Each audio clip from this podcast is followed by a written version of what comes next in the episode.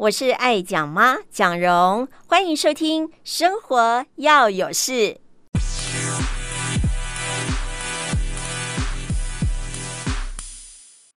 今天我们来讲记性。讲到记性这件事情呢，呃，我要先讲我昨天发生的一件事情，其实跟记性也有关系。昨天我去逛百货公司啊，逛一逛之后呢，我就到那个美食街去吃饭嘛。那因为在逛街的时候，我去买了一条皮带。那我买这个皮带呢，呃，不会太贵的啦，哈。因为我觉得这种东西，我个人呢，对于那个呃使用的东西呢，我不讲求品牌，但是我讲求设计感，还有它的独特性。啊，便宜有一个好处啊，那个坏掉你不会觉得很可惜，而且可以经常换。好，我就买了一条皮带，然后就拿了一个纸袋这样拎着啊，跟着我去吃饭。吃完饭呢，我就就是。呃，要离开了，结果我就坐手扶梯，刚好手扶梯下去，哇，天呐，刚好有那个美妆品的拍卖，而且哦，什么有国外的，他标榜就说，哎，你不用出国，你就可以去买到这些呃韩国啊、日本的美妆，而且它就是优惠，全部都三折。那其实我很少用那个韩国品牌跟日本品牌的。呃，那些比较属于呃年轻一点朋友的那个化妆品啦，或者说彩妆品，但是我觉得，哎，可以去逛一逛，我就进去逛了，哎，觉得还真的很便宜哈。其实我去逛百货公司，我是想去那个他们的一楼啊，那个化妆品专柜看看有没有打折哈，可以买，结果都还没有打折，好，所以我本来就不想买了。但是这些东西是我刚好需要的。吃完美食街的东西之后呢，本来要回家了，结果一下楼看到人家在卖这个呃打折的彩彩妆品，我就去买了刚刚讲的这一小袋，花了一千块钱。那我就下去买，买买之后呢，准备去结账。结账的时候，我突然发觉，嘿，我不是买了一条那个皮带，然后我也是用一个纸袋这样提着，然后怎么不见了？我刚这边自言自语的时候呢，那个女的服务生说：“你是不是刚在楼上美食街吃东西？”我说：“对啊，对啊。”她说：“你赶快上去看，有时候那个美食街的那个呃服务人员呢，看到呢会帮你留下来。”我就说：“好。”我结完账之后就赶快要上楼去看。但是呢，其实我是抱持着说可能已经被人家拿走这样的一个心情。还好我买的那个皮带也不贵，所以我就赶快上去看了。去找到那个位置之后，我一看到，天哪！它竟然在耶！那包纸袋里面的皮带，纸袋装着皮带还在原来的地方，我真是太开心了哈！所以人有时候呢，真的不要太大的那个期望，才不会太大的失望。但是要有希望哈！哎呦，我这那个绕口令啊！好，我一看到之后我很开心，但是呢，旁边呢已经有坐着人了，那。我我就在看里面我的东西还在不在，然后那个那个阿嬷哈，一点看我讲奇怪，啊，你你是安怎？我就说这是我刚刚忘记带的东西哈，然后我就拿走。天哪，那明明是我自己的东西，我还要跟人家解释说那是我的东西才能拿走，因为我怕别人误会说我是不是拿别人的东西。那后来我就在想说，为什么我那个东西放在那边至少半个小时以上，它还能够在原来的地方呢？我觉得一个很大的原因是因为在美食街，呃。呃，有时候呢，大家都必须找位置，因为美食街它不是像餐厅哦，有人带位，就是中间那一些位置你要自己找。那好不容易找到的时候呢，你你一定先要再去先去点餐嘛，先找位置再去点餐。那你找到位置怎么办呢？要被别人坐走了怎么办呢？你就找不到啦。所以呢，通常我们都会把我们买的东西。放在椅子上，好，代表占位置这样子。我觉得有可能大家都认为啊，这个东西呢，就是有人占位置，他其实是去点餐，所以呢，那个东西就一直在那里，都没有人敢动，因为大家都觉得说那是别人的位置，他只是先把东西放在那里。所以呢，我觉得应该很庆幸是这样子，当然也非非常的开心，我们的治安真的很好，而且我在那边吃。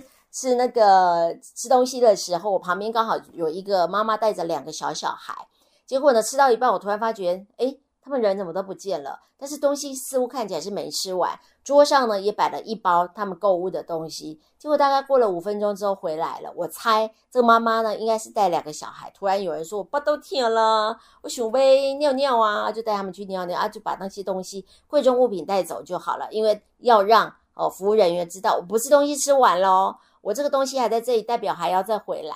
所以那个妈妈带两个小孩回来的时候就说：“哦，还好我的东西没有被收走。”那其实我昨天去逛街的时候，哈，呃，人潮还可以，但是我觉得那个美食街。还蛮辛苦的，呃，大概区域很大嘛，有三四个女性的服务员一直在那边收盘子，收到中间有一个专门在清理的，就是他把厨余弄掉，让盘子呢。呃，碗呢分类拿去洗碗机，这个只有一个人在做，就是服务区里面有三四个人是灵活走动去收盘子回来的。但是收完的盘子回来之后，只有一个人在那边把厨余倒掉，稍微整理一下，然后把同样的盘子分类。这个只有一个人做，我发觉这个工作真的也蛮辛苦的。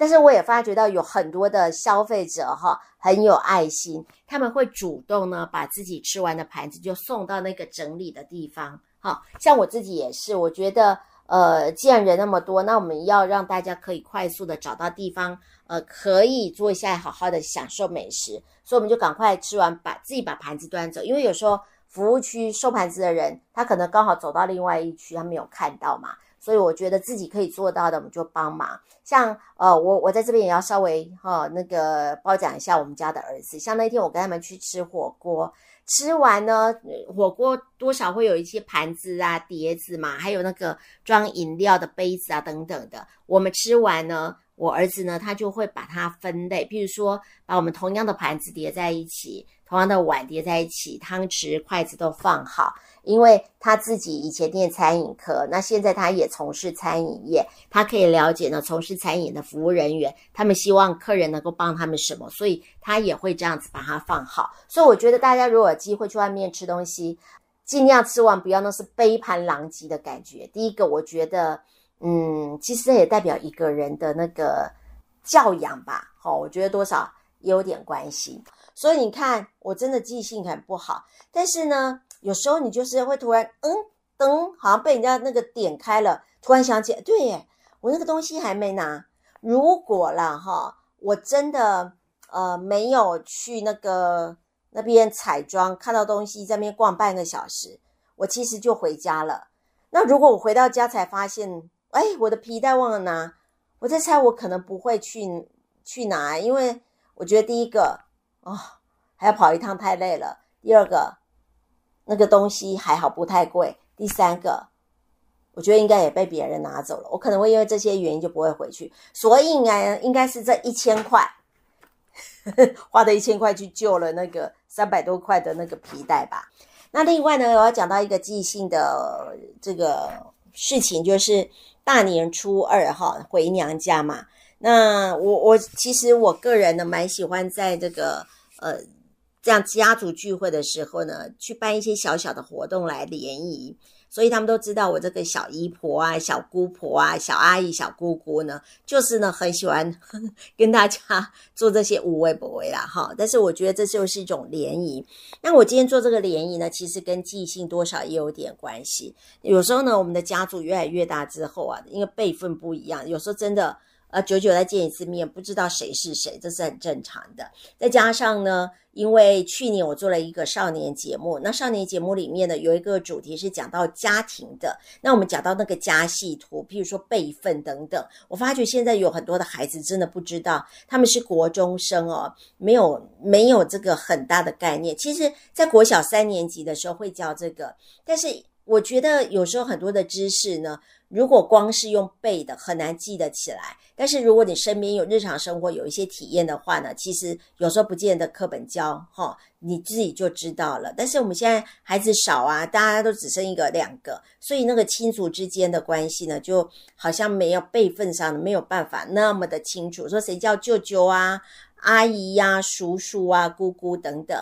所以呢，我就想说，诶，我们可以用游戏的方式让家里的人呃能够。在这个过年的聚会，能够认识彼此，然后知道怎么称呼，因为我们这样子，呃，我们家是四代同堂了，哦，现在我们那天去的最小的小 baby 哦，其实他没有那天因为有点感冒没有参加，不然的话他才不到一岁。好，这是我们最小的。那年龄最大的当然就是我的妈妈，已经九十岁了。那我玩什么游戏呢？好，我觉得大家有机会的话也可以参考看看。我就先把我们这家族每一个人的名字呢，都先写在纸上。那一张小小纸片呢，就写一个人的名字，而且只写名字哦。没有写姓氏哦，然后把它做成签条，就放在那个一个签筒里面。我要今天那个签筒没有拿来，那我就让每一个人哈，家里不管大的、小的、老的、少的、男的、女的，哈，反正每个人就抽到一张签。那抽到签之后呢，你就要念出他的名字，呃，告诉我你要叫他什么。好，譬如说，假设那个我哥哥的小孩抽到我的名字，好，那他们就要叫我姑姑。哈，然后呢，叫我姑姑之后呢，呃，因为我比较熟嘛，他就要告诉我说他是谁的小孩。不然家族很大的时候，虽然知道说你的名字，但是不知道你是谁是谁的小孩。我我要告诉他你要叫我什么，或他直接叫我什么，然后他要跟我介绍说他是谁的小孩。好，就这样子。反正每个人呢拿到签之后呢，呃，都要在做这样的一个互动。我因为我是当关主了哈，所以我就要带着这个诶抽到签的人去认识每一个人，说哎，你知不知道认识他？啊，是不是他？你认识吗？就这样子带着他们去认识每一个人。但是会遇到一个情形哦，就是辈分不一样哈。但是有时候我们年纪差得远，差得多，可能辈分呢差了。一点点，但是年纪差很多，或者说辈分差很多，但是呢年纪呢是相当的，这有很多大家庭都会遇到的情况嘛，哈。那到最后呢，我们有最后又有点搞混了，这个到底要叫姑姑还是叫阿姨？那这个到底要叫叔叔阿伯还是叫舅舅？舅舅呢，等于说是妈妈的兄弟嘛，哈。姑姑呢，就是爸爸的姐妹嘛。阿姨呢，就是妈妈的姐妹嘛，但是因为辈分不一样，然后再加上呢，有表的有堂的哦。那一天我觉得，不要说他们了，连我自己都有点乱了。虽然说可能借由这个活动，我们还是没有办法很清楚的去记住这个我到底要叫舅舅还是叫叔叔叫阿伯。但是呢，我觉得透过这个活动的体验呢，让小孩子呢知道说，其实我们是家族上呢是有这些称呼的。不然呢，有时候会觉得说，哎，看起来年纪差不多，其实他们辈分已经差了一倍，但是呢，还在叫哥哥姐姐，其实应该是叫叔叔、舅舅或者是叫阿姨了。本来呢，这个活动哦，我我们家的小孩说，妈妈。你玩这个活动哈，大人可能知道你的用意嘛，就是要连接家人之间的感情，让大家更热络、更熟一点。可是那个小小的小朋友不知道你在玩什么诶，那他们会不会觉得很无聊？刚开始他们会有这样的疑虑。可是呢，当天我这样玩，但也是因为我很会主持啦，哈，自己夸奖一下，很会带那个氛围，所以那个小朋友玩到很开心，甚至有一个大概小学五年级的小女生，她就说。我跟你一起，他本来没有很热络的，然后看我这样玩之后呢，他就跟着我满场跑。那后来我发觉，哎，时间不够了，我们要加快脚步了。我就在现场征求说，有没有人要当我的小帮手啊？结果当然这个小女生说，哎呦，我要，我要，我要哈。那后来呢，我就说还有没有人呢？就两个姐妹档，那是我姐姐的孙子了哈。两个姐妹档大概都还小学，有些还没有念小学，他们就举手说我要，我要。哇，就变得很热络，呃，就就跟着我一个人负责拿礼物啦，一个人负责拿签筒啊，一个负责呃，反正就分配他们工作就对了哈，让他们有事情做啊，玩得很开心。而且呢，我们家族当中呢，又有我的晚辈他们说，哎，那我们来准备礼物哈。所以整个活动呢，我其实我觉得办下来呢还蛮开心的。我儿子也说。哎，不错呢，我觉得大家都玩得还蛮开心的。其实这不是我第一次在那个过年的时候办活动，之前呢，我也会家里刚好有一些道具，我就会拿回家办活动哈。因为我觉得希望能够透过这个活动让大家彼此更认识。那这些小小孩呢，在他们的记忆里面呢，也会对呃每次过年有这样的活动呢，有深刻的呃记忆的，在就让他们的记性记忆记性哈，因为小孩子的记性最好。相信他们应该对于这样的活动是有一点记忆的了。哈，只是讲到说，在大年初二的时候呢，我觉得家族的聚会可以办一些活动，那刚好这个也可以训练小孩子的记性。或许小孩子呃，你会觉得说，哎，这样讲一讲，他记得住吗？我告诉你。哪一天他就会呈现出来？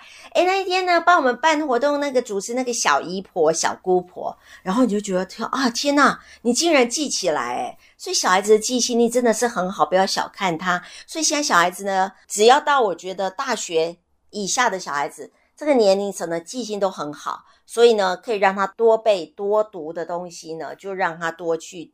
多去接触，因为他们的脑容量空间还很多。那有些东西记不起来怎么办？其实以前小时候我们在念书的时候，老师都会把一些该背的东西用一种口诀，这样你就很容易很容易记得起来，或者是把它变成一首歌。像这首歌呢，我永远都不会忘记，什么天下为公，对不对？那一首，还有就是那个《满江红》。怒发冲冠凭栏处，潇潇雨歇。有没有？大家念书的时候有没有？老师有没有教你们唱这首歌？你看国中的哦，现在我几岁了？到现在我竟然不会忘记。所以用歌或者用口诀的方式，很多东西都变得容易记得起来。还有一个，大家有没有觉得？呃，其实你会唱的歌。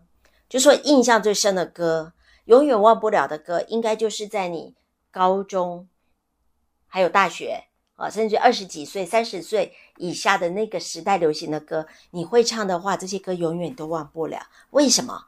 因为就是那时候的记性最好，对不对？大家想想看。今天我们讲的是记性，像我妈妈已经九十岁了哦，我就觉得她记性也很好。那很重要一点，我觉得大家千万不要吃安眠药，呃，甚至于吃安眠药，我觉得都会影响到未来有可能有失智症这个问题。像有些长辈啊，因为我以前访问过医生，他们就说，其实哦，吃安眠药最多的是长辈，嗯，就是老年人。为什么？就睡不着啊？因为慢慢的年纪越大，那个睡眠的时间会像小孩这样很短，然后又很容易累，哈。那如果刚好呢？再到晚上这个时间，你该睡觉时间，你去睡了，可是睡两三个小时就醒了。有些人就觉得啊，现在醒了我要干嘛？他就借由安眠药来帮助自己睡眠，吃久了真的不好。我就很佩服我妈妈。我记得我妈妈那时候行动还 OK 的时候，她也是会半夜两三点醒来。可她醒来呢，她就去东摸摸西摸摸，擦擦地板啊，弄弄东西呀、啊。弄完之后六七点再去睡觉。其实我觉得这样很好啊，你为什么一定要吃安眠药呢？因为现在不用上班啊，睡不着就睡不着啊，就起来啊，哦，所以呢，家中长辈呢，如果在吃安眠药，就跟他们沟通一下。年纪大就是没有生活的压力的时候，没有工作的压力，也没有金钱压力的时候，想睡就睡，不想睡就不要睡。不一定要按照那个正常白天晚上，你看那个一岁以内的小朋友，他不是一天二十四个小时睡三个小时醒过来，睡五个小时又醒过来，睡一个小时再睡六个小时，反正他一天呢就是拆成好几段。其实有时候我们年纪大了，就慢慢回归到好像小朋友那时候的生活作息，甚至于连个性都会很像小孩子。所以呢，家中的长辈有时候要哄他们，就像哄小孩一样。今天跟大家讲的是记性这件事情，哈，怎么样可以让自己的记性变好？其实在，呃坊间有很多补习班，有在训练记忆力，对不对？哈，还有比如说怎么背英文单词，要什么样的记忆的方法。总之，我觉得第一个，刚刚我讲的不要吃安眠药；第二个就是你要多动脑，这是我个人的想法啦，哈。第三个就是。不要让自己的生活太规律。有些人觉得说，生活不就是要规律吗？我们举例来讲好了，有个东西你都固定放在哪个地方，那个固定的地方，好，所以你久了之后呢，你不会去用你的脑子去想那个东西在那个地方，因为它变成一种习惯了，很自然的，你就是会走到那边去拿那个东西，所以你没有动脑啊。但是如果呢，你让你的呃生活比较多变化一点，它不是一个很很那个固定的模式，这样其实你的脑筋会去常常动，你就比较不容易会有那个记性不好。这是我自己的解读啦哈。譬如说，我每天都会动脑筋去搭配我要穿的衣服，那每天呢，我都会去变化吃不一样的东西。我是不是在动脑？是啊，所以我觉得人要一直去动脑。那怎么样训练自己动脑呢？就是要让你的生活多变化，哈，这样子你的脑筋就会动。譬如说，每天上班如果有三四个不同的路可以去，你就不要固定走一条，你就诶，今天我我要去走哪一条？就是让自己的生活多变化，去创造不一样的生活，你就会去动脑筋嘛。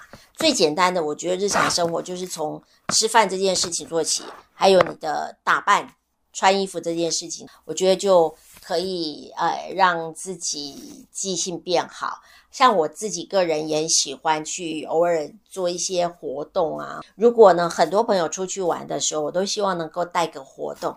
不是那么无聊，像我现在呢，啊，慢慢在推那个健走杖的运动啊。那其实大家会觉得健走杖就这样走走走很无聊。在走健走杖的运动的时候呢，我一定会找一些活动来让大家玩啊。这个活动呢不会太剧烈，而且是利用现场的东西，也会让你觉得很特别。还有一点就是它有一些启发的作用。未来我慢慢的在推动健走杖运动的时候，欢迎大家一起来。记性不好，这是正常的。不要太 care，不要太在意，但是呢，就是呃，可以让自己多变化一点。其实我上次我跟他讲说我，呃也怕自己容易忘记嘛，好，所以我通常我会把一些东西记下来。那现在是因为有手机很方便了，以往没有手机的时候呢，我喜欢记在我的记事本。然后那一天呢，呃，我就突然找不到我的记事本，我不晓我是不是有讲过。就后来呢，过三天之后，终于找到了，而且不是我自己找到，是我同事找到的。结果你知道在哪里找到的吗？还记得有一个礼拜天我在直播，然后我就把那个记事本呢带到我直播的地方，然后我离开的时候就没有带走，所以后来呢，我我同事帮我找到，原来我的记事本就是放在那天我直播的地方。但是我们的记性哦，有时候很奇怪，就是怎么样？这个就是跟我们惯性的惯性的生活一样。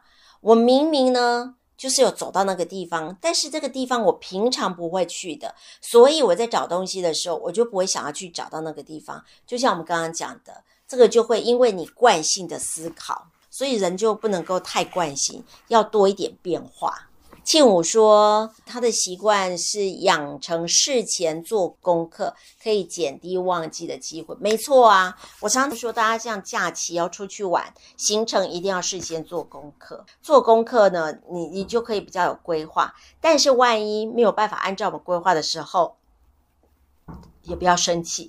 他有没有曾经有过这样的情况啊？像我们主持人常常会遇到，我们可能在上节目的时候，从播音室走出来，可能要去拿个东西，就在这一段小小的路上的时候呢，刚好有人跟你聊天，有人问你一件事情，或者说你刚好遇到谁讲一句话，哎，结果你就忘记说，哎，我出来要拿什么，忘记了，哎，怎么办？不用想，就是在原路走回去，走到原点的时候，你就想起，哦，我要拿什么。大家有没有发生过这种事情？我其实蛮常的，我们同事说他们也蛮常遇到这种情况。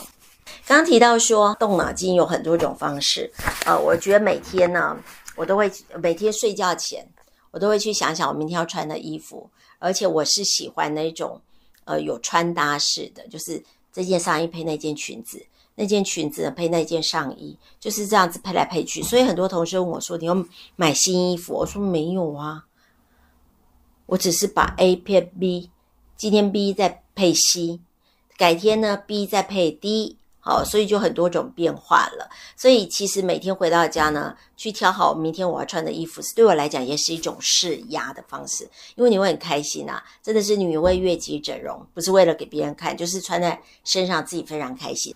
我们电台有约来帮我们打扫的姐姐。他很喜欢看我每天穿的衣服哦，然后他有时候跟我说：“哦，你今天穿这样很漂亮诶，诶，大概一个礼拜有四天，他都会这样跟我讲哈。”然后我通常呢，一般人都会别人称赞你的时候都会说什么：“今天穿得很漂亮诶。”我说：“对呀，我告诉你，其实我每天都穿得很漂亮。”然后他就会哈哈大笑哈。对啊，有时候你看我们这样的回话方式呢，跟别人不一样。自我调侃也让他开心，那我觉得这是不是也是做好事？因为你能够穿得很漂亮，让觉得别人很喜欢看你，然后觉得你的打扮很漂亮，然后就你好像变成一幅美美的图画，觉得这样也很好啊，也是做一件善事，对不对？爱漂亮是一件好的事情，我真的是爱漂亮。老实说，我也不用说谎，漂亮不是不好的事情，对不对？这位姐姐就跟我说：“哎，你可以去卖衣服。”哎，我卖衣服这件事情，我以前想过，但是我比较想做的是什么呢？我喜欢帮人家搭配衣服。假设你有很多衣服，衣橱一一堆衣服，可是你都不知道怎么穿，我可以帮你挑出适合你的。嗯，那卖衣服是有压力啦。诶，有没有这样的工作？我去你家帮你衣橱搭配好，你可以怎么穿？有没有这样的工作？有吗？我觉得这个工作也会蛮特别的哈，就是帮你打扮打扮。呃，我觉得这多少也是一种天分诶。每个人都有美感，像我的美感呢，就是运用在打扮上。那你说插花，我没有美感；家里头的布置，我也没有美感。我就觉得奇怪，那个花，别人为什么插起来那么漂亮，我就是没有办法。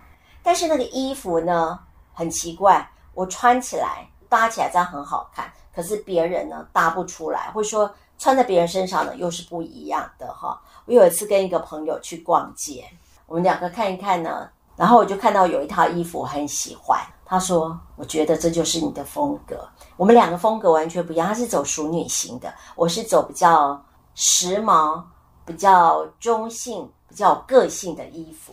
所以我不太会穿什么有蕾丝啊，以前我还真的不能接受粉红色，诶，现在我还稍微懂得搭配很重要。还好我两个小孩蛮有遗传到我的风格的。我今天在开车的时候听别家电台广播，那听到了一首歌，歌里面有个歌词叫做“到不了的地方叫远方”，下面唱的词我就不太记得，然后我就自己想说，诶到不了的地方叫远方，自己就那么接下联哦。挥不去的记忆叫思念，最美的风景在身边，得不到的叫欲望。但是我觉得还没有很工整，所以我还在想说要再去修改一下，来跟大家分享一下。第一句叫做“到不了的地方叫远方”，挥不去的记忆叫做思念，最美的风景。在身边得不到的，永远是欲望，是不是呢？大家觉得很有没有道理？我觉得我是一个那个脑子停不下来的人，脚呢也停不下来的人，好，所以我才会野马蓉这个称呼，一直往外跑去体验很多的事情，然后脑筋呢也一直在动，一直在动，在想很多的事，但是我不是在烦恼事情，而是。我都在想说，我要怎么让一件事情变得更有趣，然后透过游戏呀，或者是透过活动的方式，因为从一岁的小孩到九十九岁的老人，谁不爱玩啊？谁不喜欢玩游戏啊？应该都喜欢吧，对不对？好，啊，不是说游戏只有年轻人、小孩可以玩。大人也可以玩游戏，而且有时候大人玩起来可疯了，因为他的心里面永远住着一个小孩。那个小孩呢，不常出来，只要一出来呢，玩得比真正的小孩还疯。好，我们来复习一下喽。到不了的地方叫远方，挥不去的记忆叫思念，最美的风景在身边。得不到的永远是欲望，不信说得不到就毁了它，不行呐！怎么可以得不到就毁了它？不可以，不可以。这个让我想起前几天我看过有一个人的发文，呃，他提到说有一个小男生，他把他的糖果给这个小女生。可是小女生她就是不喜欢吃糖果，然后他就跟她说：“我不要吃糖果，不喜欢糖果。”然后这个小男生呢就很不高兴，说：“你就拿去嘛。”然后后来这个女生小女生不拿，小男生呢就跑回去跟他妈妈讲说：“妈妈，他不拿我的糖果。”然后就在那边哭闹了。妈妈呢那。一直安慰这个小男生，小男生就还是继续闹。小男生的妈妈呢，就跑过来跟着小女生说：“哎呀，拜托你啦，你就拿了，他就不会哭了，你就拿去嘛。”然后那小女生说：“我就是不喜欢吃糖果啊。”这这个小男生妈妈就说：“没关系啊，你就先拿，你不吃也没关系，哦，但是至少让我儿子知道说你拿了它。”啊，后来这个小女生呢就把它拿着回来的时候，呃，她就跟她妈妈讲说：“我不喜欢这个糖果。”哎，那妈妈就说：“你不喜欢，你为什么拿它？”因为她妈妈叫我拿啊。有时候我们不懂得拒绝，结果你接受它，会让对方以为，呃，你就是接受它了。其实你并不接受的。另外，站在这个小男生这个立场的时候，我觉得现在有时候大家太疼小孩子了，会觉得去要别人来接受，让这个吵闹的人能够安抚。其实这是错的哎。如果小男生以后他每次遇到事情都是要别人来配合他。长大呢，他就会变成恐怖的情人，因为他觉得每个人都要配合他。我喜欢你，你就要喜欢我啊！我喜欢你，你不可以不喜欢我啊！我要给你东西，你不可以说你不拿，你就是要拿。那如果你不要的话呢，我就用很激烈的方式来对待你呀。所以就会有这种情杀的方式，恐怖情人。我们的孩子呢，有时候要给他挫败的经验是需要的，他不可能一辈子都永远是。站在最顶端的，所以他要能够有失败的经验，要有挫折的经验，他才能够去面对很多的事情。如果他每件事情都是要按照他的意思，那未来他遇到很多的事情不如己意的时候怎么办？他是不是要用激烈的方式？哦，所以我觉得这个很重要哦。所以得不到，不能后悔了他，得不到，我们就去别的地方找下一个，或许会更好。呃，福星说，其实小孩觉得是分享给朋友，他是分享，可是别人有拒绝的权利吧？但是呢，我们在拒绝的时候，这也是一种学问，所以我们要如何的拒绝，正确的表达自己的想法，但是又不伤了对方，很难，对不对？但这就是功课啊，就是我们要学习的地方。我们是要鼓励孩子适时说出自己的感受，不要去勉强别人。每个人都有自己的想法，呃，我举例来讲，如果小孩子他想要买的东西，你都会全部买给他吗？那如果哪一天你没有办法买给他的时候呢？怎么办？他可以接受吗？他会变成说，我每次要你都给我，那这次为什么你不要了呢？所以我觉得有时候还是得要看情况，人情世故难啊，真的难啊，很难呐，不容易啦。小朋友更不懂，对不对？但是我觉得他会去观察，哦，从大人的世界里面，其实有时候让他们去参与一下，哈。佛见分说说，引导孩子就是要顺性而为，需要时间等待成长。总之，父母亲就是要陪伴，即使他有错误的行为，我们都可以及时的来挽救，而不会因为你不在他身旁，所以他做错的事情，他永远不知道他是错的。所以父母亲呢，适时的陪伴，给他们正确的一些观念，或者是教导他们做法，哈，这是很需要的。如果你的小孩子还小，希望大家都要常常陪伴他们。那如果有长辈，也是一样，要常常陪伴他们。大人要做好榜样，没错，机会教育很重要。为什么要陪伴？因为陪伴在他身边，你就可以看到很多的情况，就可以适时的机会教育。好啦，已经一个小时喽，就到这里喽。那请大家呢要随时关注，拜拜。